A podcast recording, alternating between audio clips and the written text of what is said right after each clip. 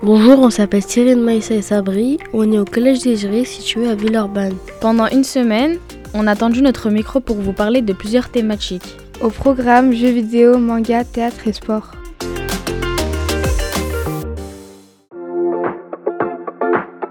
GTA, FIFA, Fortnite, on s'est posé la question si les jeux vidéo sont violents ou fédérateurs. On a donc rencontré Sayed de l'Observatoire des armements et Mehdi de l'association NEC.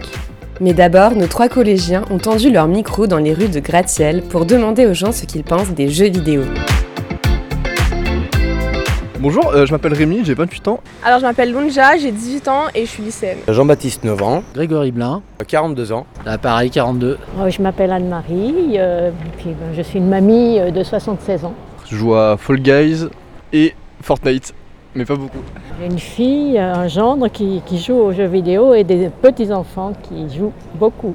Franchement, euh, j'ai honte de le dire, mais bon, Candy Crush, j'avoue. Ça m'angoisse de prendre moi-même les décisions. Du coup, je regarde beaucoup de let's play, c'est-à-dire donc des gens qui vont jouer à ce jeu vidéo. Et en fait, genre du coup, ça va faire comme euh, une série à regarder. Donc euh, moi, j'aime bien comme ça. Considérez-vous que les jeux vidéo c'est c'est un art? Ah oui, tout à fait. Il y a eu un concert euh, à l'auditorium uniquement de musique euh, de jeux vidéo. Il y a des, des équipes de centaines de personnes qui travaillent dessus, ça prend des années de développement. À partir du moment où il y a un graphisme, il y a du son, il y a de la musique, où il y a création, et ben c'est de l'art pour moi. Voilà. Il y a beaucoup de jeux que je trouve euh, esthétiquement beaux. Genre Mario Kart, moi j'aime beaucoup le design. Trouvez-vous que les jeux vidéo sont plutôt violents? Si oui, pourquoi? Non, pas du tout. Je pense que c'est un débat qui est inutile.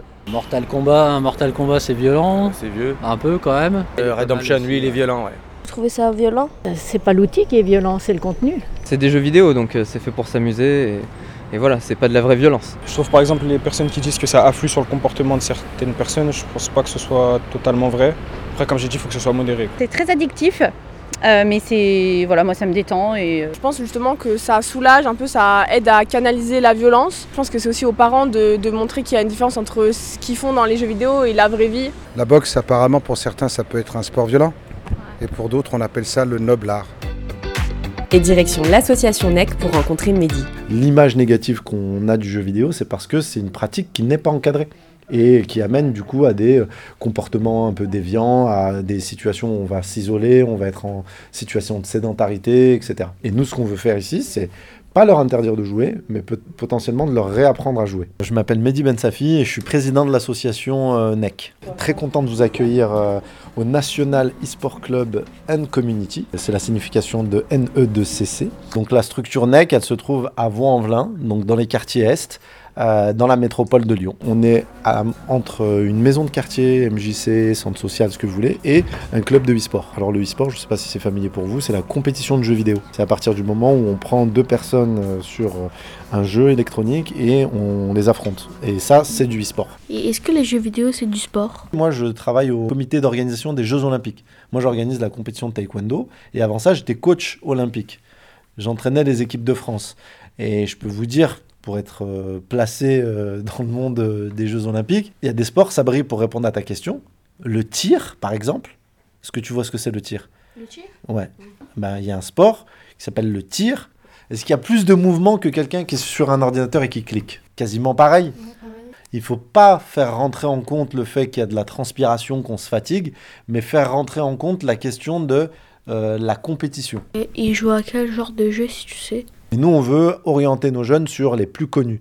Donc il y a League of Legends, Valorant, il y a CSGO, Counter-Strike, il va avoir du Rocket League, il va avoir Smash Bros, euh, Overwatch, euh, FIFA aussi.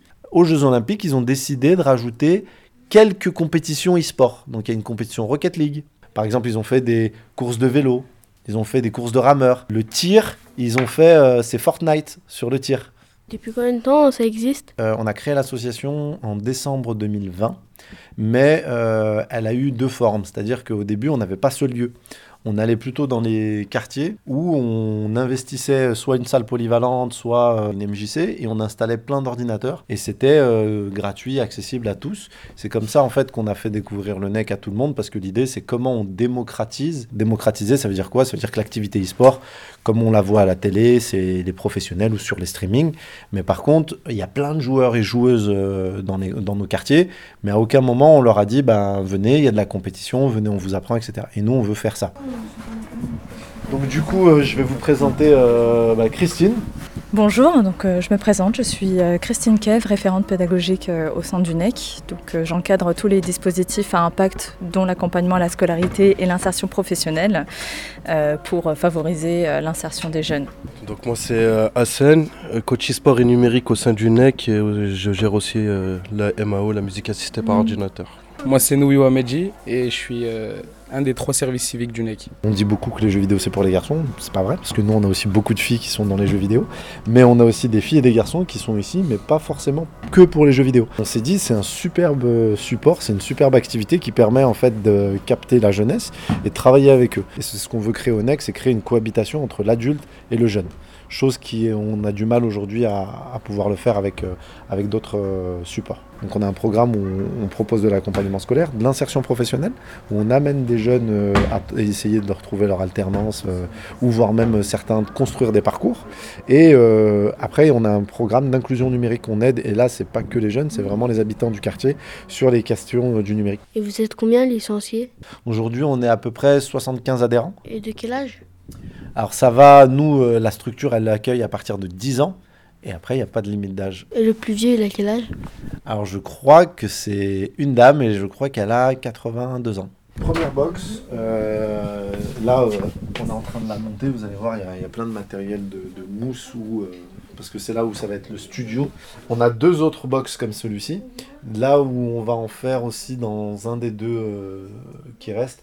Euh, une salle de VR, réalité virtuelle, où en fait on fait visiter des musées, on fait visiter des pays, euh, et on travaille aussi bien avec des jeunes qu'avec des seniors. hein. On a une équipe de personnes âgées euh, sur Weebulling. Vous connaissez le jeu Weebulling? Et on fait des compétitions avec eux. Je m'appelle Donia et je suis la référente e-sport et numérique du NEC. Je suis une joueuse Apex Legends, dont j'ai gagné euh, quelques tournois auparavant. Et je continue aussi à jouer et à coacher de mon côté. Bah, par exemple, là, je suis sur les fiches d'entraînement Rocket League euh, pour notre club e-sport, où on leur fait euh, un planning sur un an avec des, jeux, des objectifs sur chaque période. Et voilà. Les joueurs, euh, quand ils gagnent des tournois, ils touchent combien environ? Alors nous, aujourd'hui, le club commence en septembre. On n'a pas encore fait ça. Je, je t'avoue que c'est un vrai sujet. C'est-à-dire qu'il y a des tournois sur lesquels c'est pas nous qui les organisons. Donc il y a des organisateurs qui vont mettre ce qu'on appelle des cash prizes, des récompenses euh, par argent. Comme c'est pas encore super bien cadré, moi je suis pas hyper fan que les gens touchent de l'argent. Par contre, moi j'aimerais bien, c'est mon idée, j'ai même pas partagé avec les collègues, mais moi j'aimerais bien que demain toi tu gagnes, eh ben, que cette somme elle vienne au club pour toi et qu'on t'aide à payer ton permis, qu'on t'aide à payer ton BAFA, etc. Est-ce que les jeux vidéo, vous trouvez ça violent? Moi, je trouve pas ça violent. Par contre, ça peut devenir violent à partir du moment où c'est pas encadré. Je pose la question aujourd'hui, la boxe, est-ce que c'est violent? On met des coups, on frappe. Le taekwondo, est-ce que c'est violent? On met des coups de pied. Et dans les deux sports, qui sont des sports olympiques, dont un dont je m'occupe, et on a le droit de mettre l'autre KO. Et pourtant, pour mettre quelqu'un KO, on doit frapper fort. Donc on peut parler de, d'une certaine violence. Mais la violence, pour moi, c'est quelque chose qui n'est pas encadré. Et dès qu'on met du cadre, il n'y a plus de violence. Je vais tester pour vous les salles de Genève. Et genre, c'est une salle avec plein d'ordinateurs, des chaises gamers et des personnes qui jouent. Et c'est sombre pour voir les, les. Euh, là, je vais jouer à, à Warzone.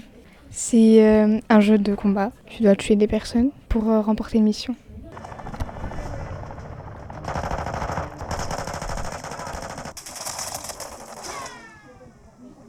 Euh, les écrans ils sont bien. Tu, genre, tu es plus à l'aise, genre, tu peux bien jouer. Il y a un, une cla- un clavier avec plein de couleurs, une manette. Bah bonjour, je m'appelle Gibril, j'ai 12 ans et je vis à. Et pourquoi tu viens à NEC? Parce que j'aime bien jouer là et je peux rencontrer du monde. Depuis combien de temps tu viens? Ça fait bientôt 3 semaines que je viens euh, tous les jours pratiquement. Le mardi, je fais des devoirs euh, et le jeudi aussi. Euh, Tu joues à quoi comme jeu? Minecraft, Roblox et Fortnite. Il y a un max d'heures ou- pour jouer ou pas? Ça dépend, soit le matin, soit l'après-midi, ça le sort. Le matin, c'est de 11 à 14 et de 14 à 18 et de 18 à 21. Après l'immersion à l'association NEC, direction l'Observatoire des armements. Alors bonjour, euh, là on arrive à l'observatoire des armements. Du coup bah là on va passer les bureaux. Ensuite on rentre dans une autre salle. Et là quand on arrive dans la salle on voit plein de documents, plein de livres, etc. qui, euh, qui nous parle euh, des armes et des, des guerres entre les, euh, entre les frontières euh, des pays. Et, euh, et là, on va rencontrer Sayat. Bonjour. Bonjour, Pouvez-vous vous présenter s'il vous plaît? Moi je m'appelle Sayat, je m'occupe de la coordination et de la communication au sein de l'Observatoire des armements. C'est quoi l'Observatoire des armements? L'Observatoire des armements est un centre d'expertise indépendant qui travaille sur les questions de transfert d'armes de la France et sur l'élimination des armes nucléaires. On est aussi avant tout un centre d'archives. Comme vous voyez autour de vous, là, il y a plein de livres, il y a plein de documents. Et quel est le lien entre les jeux vidéo et les armes? En fait, il y a plusieurs dimensions. Tout d'abord, bah, si vous, vous êtes joueur, je pense, vous jouez aux jeux vidéo? Oui Ok. En fait, dans les jeux vidéo, déjà, vous avez dû voir qu'il y en a énormément qui sont des jeux de guerre et de tir. Donc euh, ça c'est le premier lien, c'est que la culture du jeu vidéo, par son histoire, a toujours développé des jeux où on va avoir un ennemi et il faut abattre. Est-ce qu'il y a, il y a un lien entre les entreprises qui créent les jeux vidéo et ceux qui créent les armes? Je- en fait, je vais vous donner un exemple. Space War, ça a été fait, c'est un tout petit jeu en 1962 qui a été fait. Voyez là, c'est un petit oscilloscope, on dirait du laser. En fait, la personne qui a fait ce jeu, c'est la même personne qui a aussi préparé le détonateur de première bombe atomique. C'est-à-dire que on a utilisé les mêmes compétences pour pouvoir fabriquer effectivement de l'armement. Là, par exemple, en 1980, on a Battlezone. C'est une tank, un char, voilà, tout bête, hein, il n'est pas du tout beau, qui se déplace. Et bah, en fait, les États-Unis, l'armée a été très intéressée par cette petite démonstration, et c'est devenu un des premiers simulateurs pour les soldats. C'est-à-dire que, au départ, on avait un usage plutôt d'entraînement. D'où d'ailleurs le premier terme serious game, donc les jeux sérieux. Ces jeux-là, ils ont été développés dans un cadre de formation. Et aujourd'hui, les grandes entreprises de jeux vidéo ont effectivement des liens étroits euh, avec leurs armées euh, respectives. C'est-à-dire que les entreprises de jeux vidéo des États-Unis vont être en lien avec le gouvernement américain. Ici, par exemple, ça va être Ubisoft en France, et de même pour Japon. Quel est le pays le plus grand vendeur d'armes et acheteurs Euh, Peut-être on pourrait demander à, à notre directeur, euh, Patrice Bouvray. Euh, c'est les États-Unis qui en vendent à peu près 40% des armes vendues dans le monde. Et acheteurs Et donc du côté des acheteurs, actuellement c'est l'Inde. Est-ce que la France, elle vend des armes? Oui, la France vend des armes de- euh, depuis tout le temps et est malheureusement, de notre point de vue, extrêmement bien placée sur ce marché-là, puisqu'elle est le troisième exportateur d'armes dans le monde. Et donc si on ramène, ramenait ce, ce pourcentage-là par tête d'habitant, la France est le premier vendeur d'armes par Français et Françaises. Je fais partie de la génération qui, à l'époque, et vous, vous êtes plus confronté à ça, où euh, il y avait un service militaire obligatoire. Moi, je me suis posé la question, euh, bah, est-ce que j'avais envie d'apprendre à obéir? Et surtout, est-ce que j'avais envie d'apprendre à tuer Et c'est à partir de ces questionnements-là que je suis devenu objecteur de conscience et que je me suis intéressé à comment pouvait fonctionner une société sans se taper dessus, sans se tirer euh, les uns sur les autres. Euh, tous les jours, comment vous faites pour faire des recherches autour des armes? C'est quoi euh, le quotidien? Il y a un vrai travail de archive euh, qui se fait ici et ça a commencé spécifiquement sur le, la question des essais nucléaires français. Donc en Sahara, en Algérie et en Polynésie. On a pu recevoir des documents de certaines personnes. Il y a des documents qui ont été envoyés de façon anonyme, mais on a aussi des documents qui ont été déclassifiés suite justement aux actions qui ont été menées à cette période-là. Est-ce que vous, vous vendez des armes? Non, euh, non, effectivement, nous on est vraiment dans une logique, au contraire, d'essayer de réduire le rôle des armes euh, dans les relations entre les gens. Des conflits, il y en aura toujours, mais après c'est de trouver une autre manière de les résoudre que en se tapant dessus. Est-ce que les jeux vidéo euh, peuvent influencer par la paix? Très bonne question. Bien évidemment, parce que dans le jeu vidéo, il y a jeu quand même. Et le jeu, c'est c'est une des choses, mais la plus ancienne que l'être humain pratique en fait. On a toujours joué. D'ailleurs, même dans la biodiversité, je veux dire, si on parle de jeu, bah, je sais pas, les loups, euh, les louveteaux, ils jouent, tout le monde joue pour apprendre. Et si c'est pour apprendre la notion de la paix, on peut le transmettre aussi à travers les jeux vidéo. Par contre, ce qui peut-être qu'il faudrait faire attention, c'est la notion bah, de l'écran. C'est en connexion avec euh, dans le monde entier, les gens ils jouent en réseau. Donc il y a aussi, euh, est-ce que les gens sont respectueux sur les réseaux quand ils jouent? Nous d'ailleurs, c'est notre objectif, c'est de questionner les jeux vidéo pour qu'ils puissent transmettre plutôt des valeurs euh, qui ne vont pas dans le sens de la logique de la guerre. Jouez-vous aux jeux vidéo? Alors un temps j'ai beaucoup joué moi aussi, hein, je, suis- je fais partie d'une, on va dire les générations qu'ils ont vu arriver, voilà. Donc euh, je commence à faire vieux peut-être. C'est lesquels? Je joue à un jeu qui s'appelle 0 AD, donc qui est un jeu de civilisation où en fait je, fais, je construis des villages. On cultive, euh, on bâtit, etc. Voilà. Et je fais pas de combat avec les autres. Un épisode réalisé par Sabri, Meissa et Cyrine, apprentis reporters. Marine Manastiriano était à la formation et au montage, et moi, Olivia Sebar, à la coordination. Vous avez pu y entendre les musiques Sunny de R.A. et Follow Your Heart de ATM. Le Mikado, c'est un podcast inclusif produit par Yes Crew dans le cadre d'un projet de remobilisation de la cité éducative de Villeurbanne, mené avec l'association Acoléa.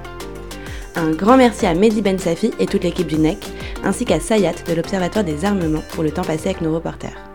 Pour retrouver les autres épisodes, rendez-vous sur la chaîne Les Podcasts de Yes, IESS, sur ton appli de podcast préféré. Merci pour ton écoute et à bientôt